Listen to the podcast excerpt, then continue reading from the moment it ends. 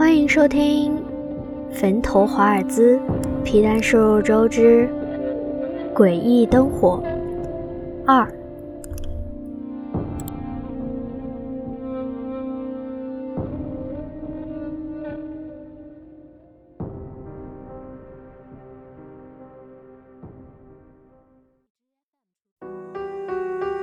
不过不久，当他再一次望向那个猪猪闹钟的时候，他的神色开始凝重了，因为又踏入了午夜一点。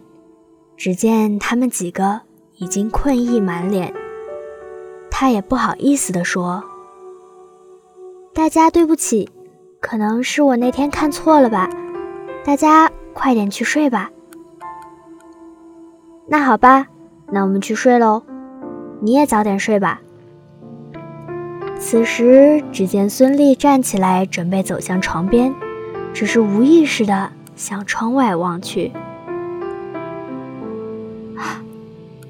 孙俪捂住嘴巴，惊叫了起来，手指指着窗外对面那栋楼的那间房子。